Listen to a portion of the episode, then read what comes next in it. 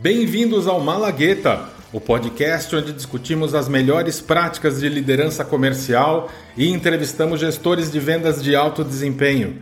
Aqui você vai ouvir dicas valiosas e insights para aperfeiçoar suas habilidades comerciais e alcançar resultados ainda melhores para a sua organização. Meu nome é Marcos Lacerda e eu serei o seu anfitrião. Estão prontos para apimentar suas vendas?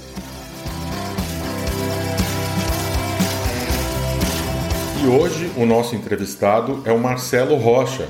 O Marcelo tem ampla vivência em vendas e traz 25 anos de experiência na indústria de tecnologia, trabalhando para empresas como IBM, Samsung e ocupando posições de diretoria na Oracle e na Salesforce, atuando como vice-presidente da Zendesk no Brasil, onde foi responsável por impulsionar um crescimento de três dígitos e agora como vice-presidente regional para a América Latina na CleverTap. E uma curiosidade que eu só descobri hoje: no seu tempo livre, o Marcelo é um piloto profissional associado à FIA. Então, se você estiver interessado em passar um dia em uma pista de corrida, é só falar com ele. Marcelo, muito obrigado aqui pela participação no Malagueta Podcast. Lacerda, eu que agradeço o teu convite, sempre muito gostoso compartilhar com outras pessoas, com os colegas, um pouco da, da nossa experiência, né? Tanto em vendas quanto em pista. E na verdade tem muita similaridade, né? A questão de foco, de objetivo, competitividade, assim, é, é um negócio gostoso, bem, bem legal. Acho que é, é sempre importante a gente ter alguma coisa para ajudar a tirar um pouco do estresse do dia a dia, né? Mas é, eu fico feliz de estar aqui com vocês. Maravilha, a gente que agradece. Marcelo, vamos à primeira pergunta. Vou começar te perguntando para você, pedindo para você falar um pouco sobre a sua formação e como você entrou na área de vendas. Bom, minha formação é bem, bem técnica, né, na verdade. Desde o do colegial, onde eu fiz, isso já tem mais de 30 anos, eu fiz colegial técnico na Escola Técnica Federal. Eu me lembro que a, a, o meu, eu estudava informática industrial, era o nome do curso no colegial. Daí tinha curso de robótica, automação, comecei, aprendi desenvolvimento em assembly nessa época, então era bem, né, bem focado em zeros e uns. E na faculdade eu acabei fazendo tecnologia em processamento na, na FATEC.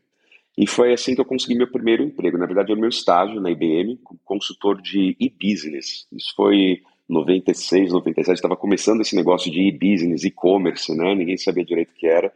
E eu caí lá como estagiário, aprendi, depois fui efetivado uh, e era consultor, né? Como eu falei. Aí, meu segundo emprego, depois eu fiquei uns três anos na BMC e fui para a EMC, que foi inclusive onde a gente se conheceu, né? Eu fui para trabalhar na EMC como pré-vendas já. Uh, e aí eu comecei a ter mais contato com os clientes, né? Um contato mais comercial mesmo, sempre com, com o executivo de contas uh, ao meu lado, junto, né? E é engraçado porque eu sempre fui muito tímido, extremamente tímido, introvertido, e o pessoal dá risada hoje quando eu falo isso, né? Era mesmo. E de repente eu comecei a me ver obrigado, né, por causa do trabalho, conversar com clientes e comecei a tomar gosto por esse negócio de conversar, entender, entender o business de cada um, entender como a gente podia ajudar cada um. Uh, e fiquei um tempo na MC até que um, até que quando eu saí da MC um cliente meu, uma empresa que era cliente minha da MC, me chamou para ser uh, executivo de contas. Foi assim que, que começou, foi assim que eu caí na, cara de, na área de vendas comecei a gostar de falar com as pessoas, falar em público, aí já viu, né? Aí não parava mais.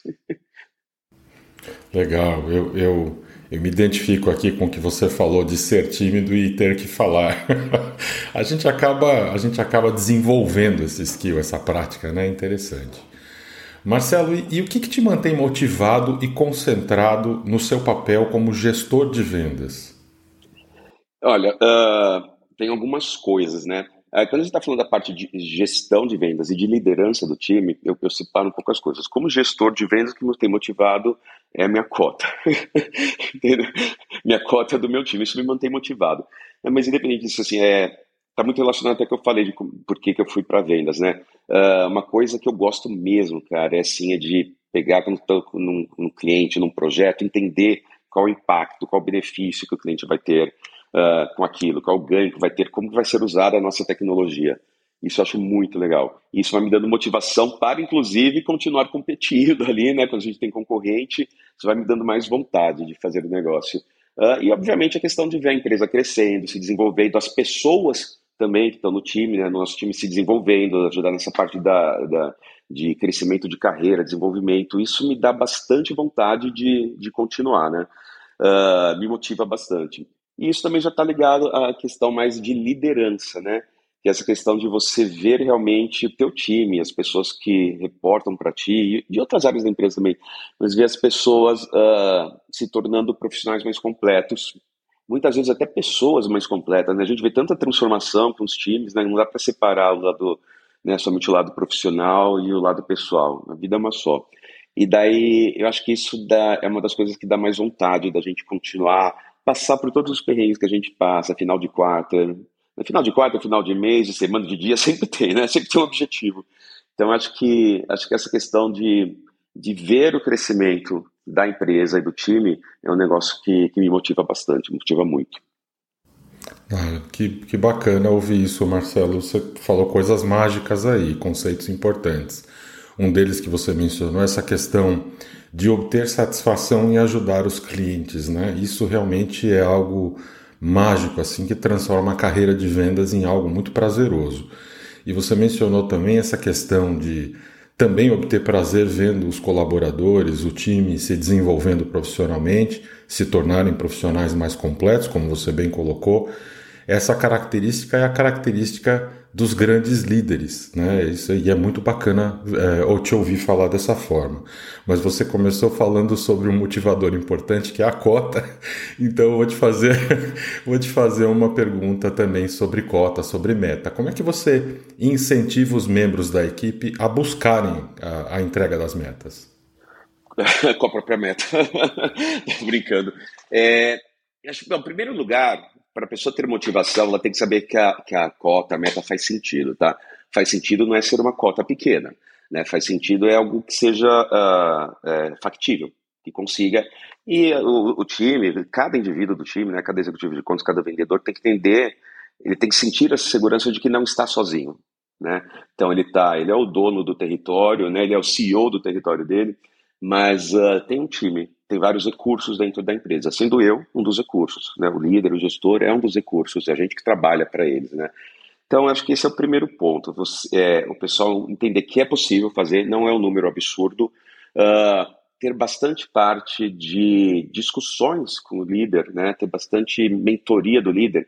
E veja bem, um, é, quando eu digo mentoria do líder, é mentoria mesmo. Né? O líder de vendas, o gestor, conversar com ele, discutir, fazer revisões dos, das oportunidades, dos deals e nunca fazer o trabalho do vendedor. Porque tem, isso geralmente é, é até os, os, as pessoas quando se tornam um vendedor, quando se tornam um gestor de vendas, um sales manager, você acaba fazendo muito isso, né, no início. Não, deixa eu tocar esse deal. Você acaba é, tirando a, a, autoridade, né, o empoderamento do, do vendedor. Isso é péssimo. Então, o vendedor tem que saber que ele é o é quem dá o show ali, né, a responsabilidade dele, mas ele tem pessoas que estão do lado dele, que estão trabalhando com ele, que estão incentivando, uh, que vão estar é, é, é, o suportando, né?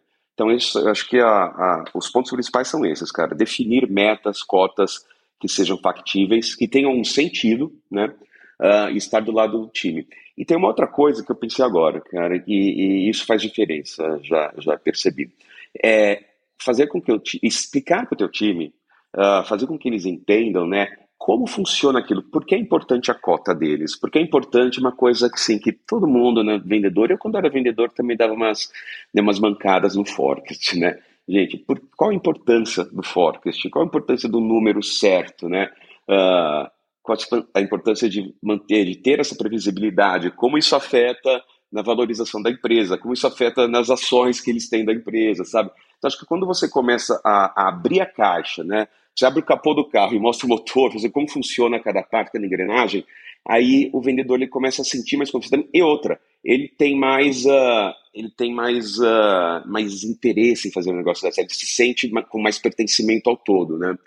E é o que eu sempre digo também, a questão de planejamento no início do ano. Cara tem que fazer planejamento com o time todo, tá? Não só com o vendedor, vendedor, pré-venda, marketing, professional services, finance, todo mundo. Porque quando você faz junto, é o filho de todo mundo ali. E você sempre quer que seu filho né, cresça e né, tenha sucesso. Então, acho que essa colaboração com todas as áreas da empresa, ela é essencial para manter o pessoal motivado, para saber que vai dar certo sim, vai ter, né, vai ter algumas pedras no caminho, vai ter um dia que você vai falar, meu Deus, isso não dá certo, não sei o quê, não, nunca mais, não, não vou mais trabalhar em vendas, né? Daí, no dia seguinte você fecha o negócio, já está lá pulando, é isso. Então acho que essa, essa, essa colaboração toda, ela é que mantém as pessoas motivadas, cara. Se saber que você não está sozinho. Perfeito, maravilha. Você mencionou mais uma vez aí um conceito muito importante que faz parte do processo como um todo, que é o forecast. É muito bacana você ter é, lembrado desse processo. É, é, importante e a gente, né, Marcelo, como você mencionou, a gente hoje a gente está uh, uh, com foco mais voltado para software, serviços, mas a gente no começo da nossa carreira a gente vendeu hardware, né? E, e, na venda de hardware, a questão do forecast é mais importante ainda, porque hardware precisa ser produzido, né? precisa ser muitas vezes importado, né? entregue, tem toda uma logística por trás que é bem diferente de software ou prestação de serviços. E aí o forecast se torna ainda mais importante. A gente passou aí por situações de realmente, realmente ter que focar uh, na acuracidade do forecast, né? não era só uma questão de controle financeiro. Então você trouxe aí um ponto importantíssimo para a prática de gestão de vendas. Marcelo, deixa eu mudar aqui um pouco o tema e te fazer uma pergunta diferente. Você se lembra de algum momento específico em que você ou sua equipe teve que adaptar a abordagem de vendas para se adequar a uma nova situação de mercado ou produto? Sim, lembro. É engraçado que você falou, você gosta de hardware, né? Da gente ter vendido, vendido hardware. Você imagina, eu comecei lá IBM, MC, depois fui para Dell, né? Uh, como pré, na, a Dell eu voltei a ser pré-vendas, né? Aí fiquei alguns anos na Dell, saí, fui para vendas, fui diretor comercial da BlackBerry na época. Sim, eu sou tão velho assim, era BlackBerry na época.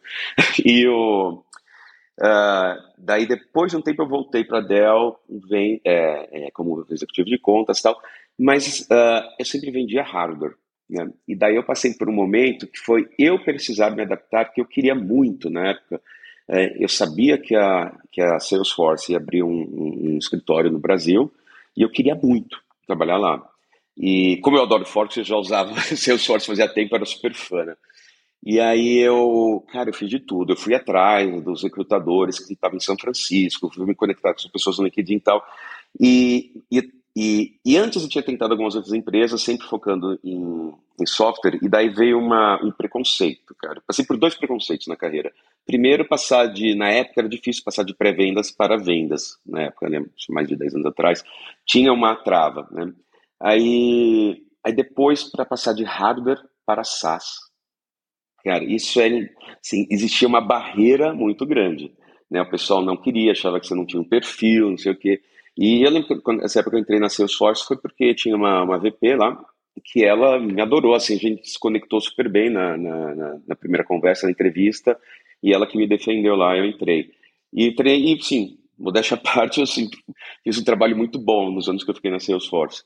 Mas uh, acho que essa é uma questão também de se reinventar, porque eu já tinha alguma experiência, né, uma boa experiência, mas eu meio que era o júnior ali porque todo mundo. É, a gente estava montando a Salesforce Brasil, né? Fui um dos primeiros funcionários.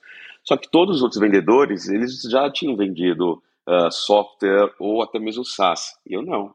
Eu era o júnior, uh, sendo que eu já tinha muito mais experiência que a maioria, muito mais tempo de, de, de estrada, vamos dizer assim. Então, essa foi uma, uma situação que eu precisei me reinventar. Principalmente, acho que foi me reinventar mais uh, na minha. dentro de mim mesmo para entender que aquele momento eu era o júnior, entendeu? Então, assim, isso foi interessante. E um outro momento que eu acho que todo mundo passou recente, óbvio, foi da, da pandemia. Né, ali no começo de 2020, quando a gente teve que trabalhar uh, de casa, né, home office e tal, você ter que se reinventar, eh, ter a, assim, eu já tinha trabalhado de casa durante anos, então não foi tão diferente assim para mim. Mas a maioria das pessoas não estava acostumada, e num contexto onde você ficava dentro de casa o tempo inteiro, com a família, com os problemas de todos, com o cachorro passando em frente à câmera na hora do call, com o cliente, né? Então, assim, e... Mas, ao mesmo tempo, era um momento interessante porque até as conversas com os clientes mudavam. Eh, principalmente ali no começo, se lembrar, todo mundo demonstrou muita empatia, né? Uns pelos outros. E acho que isso tornou, e até hoje é uma maneira diferente de fazer negócio, né? Se você pensa, de se relacionar com clientes, com colegas de trabalho, se você pensar como era três anos atrás e como é hoje, é totalmente diferente. A dinâmica é outra, né? Legal, muito bom. Esse relato me lembra uma frase que eu ouvi uma vez e que eu tenho sempre para mim, principalmente no tema desenvolvimento de carreira, que é às vezes você tem que dar dois passos para trás para pegar impulso e dar dez para frente, saltar dez para frente. Uhum, exato. É, me, me lembrou um pouco isso, bacana.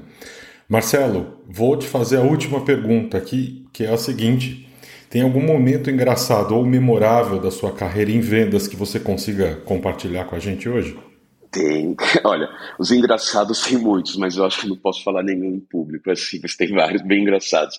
E memorável, cara, tem, tem uma, um tipo de situação que já aconteceu comigo algumas vezes, que é, já como líder, cara, que é quando algum funcionário é, te conta como aquela oportunidade que você deu a ele impactou a vida dele ou da família. Então já aconteceu comigo algumas vezes de pessoas falarem, por exemplo, eu lembro que tinha uma, uma garota que reportava para mim uns anos atrás, eu lembro que um dia ela me ligou toda feliz, ela estava indo visitar, um sábado ela estava indo visitar alguns, alguns imóveis que ia comprar o primeiro apartamento dela.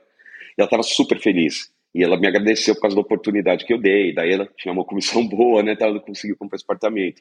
Uh, já teve, teve um cliente, um, desculpa, um, um, um colega meu reportava para mim que ele veio falar do momento do nascimento do sobrinho dele, que morava em outro país, e eu tinha, e é uma coisa que você nem pensa, né, mas eu tinha, eu, eu, ele tinha pedido para ir num evento, né, era nos Estados Unidos e tal, uh, mas assim, não era, eu achei que, eu achava mais importante do que ele, que ele fosse para aquele evento, e por causa do evento, cara, o, o sobrinho dele nasceu lá, era em Nova York, e nasceu prematuro, ele estava lá, do lado da irmã, não sei o que, ele contou isso para mim chorando. Tem muitas histórias também, teve, teve funcionário meu que me agradeceu pela maneira que mudei, uh, que o meu posicionamento, algumas questões uh, de vida, não sei o que, de valores, uh, fez com que ele tivesse é, revisitasse algumas ideias dele, alguns conceitos, mudasse, e a filha dele tinha dito para ele que ele tinha se tornado uma pessoa melhor. Então, cara, isso eu acho extraordinário, porque você vê que são questões que não estão ligadas a a venda em si, né, não estão ligadas ao dinheiro necessariamente, óbvio que nesse, nesse, primeiro caso do apartamento era dinheiro, mas assim, é você impactar de alguma maneira, positivamente, claro, a vida das pessoas, seja no nível profissional ou pessoal. Então, isso são memórias que eu, cara, que eu, isso eu levo para sempre. Marcelo, que bacana ouvir isso. O bom líder, um conceito que eu tenho para mim, um bom líder ele deixa um bom legado de negócios, ele deixa bons resultados, ele deixa uma história bacana nas empresas ou nas organizações pelas quais ele passa. Agora, o excelente líder ele deixa uma marca positiva na vida das pessoas que trabalharam com ele. Então, parabéns, meu amigo. Você tem Obrigado. O, mind, o mindset e a atitude de um grande líder. É muito bacana ouvir essas palavras uh, vindo de você, Marcelo. Marcelo, muitíssimo obrigado aqui pela tua entrevista para o Malagueta Podcast. Foi realmente um prazer. Lacerda, eu que agradeço, gostei muito e espero que a gente possa ter várias conversas mais. Muito obrigado.